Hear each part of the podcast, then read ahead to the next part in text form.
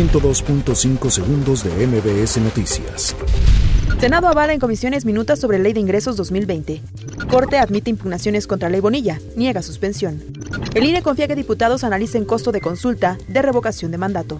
Andrés Manuel López Obrador informará cuánto cuesta el servicio de calificadoras financieras. El PAN pide a gobierno federal dar a conocer detalles de operativo en Culiacán. La Secretaría de la Función Pública asegura que se investiga por igual a funcionarios de la presente y pasada administración. Buscarán que bienes confiscados a Caro Quintero se queden en México. Maestros de la CENTE secuestran autobuses para bloquear avenida en Oaxaca. Cierran autopistas integrantes de Conimer. Boris Johnson buscará convocar elecciones anticipadas en Reino Unido. 102.5 segundos de MBS Noticias.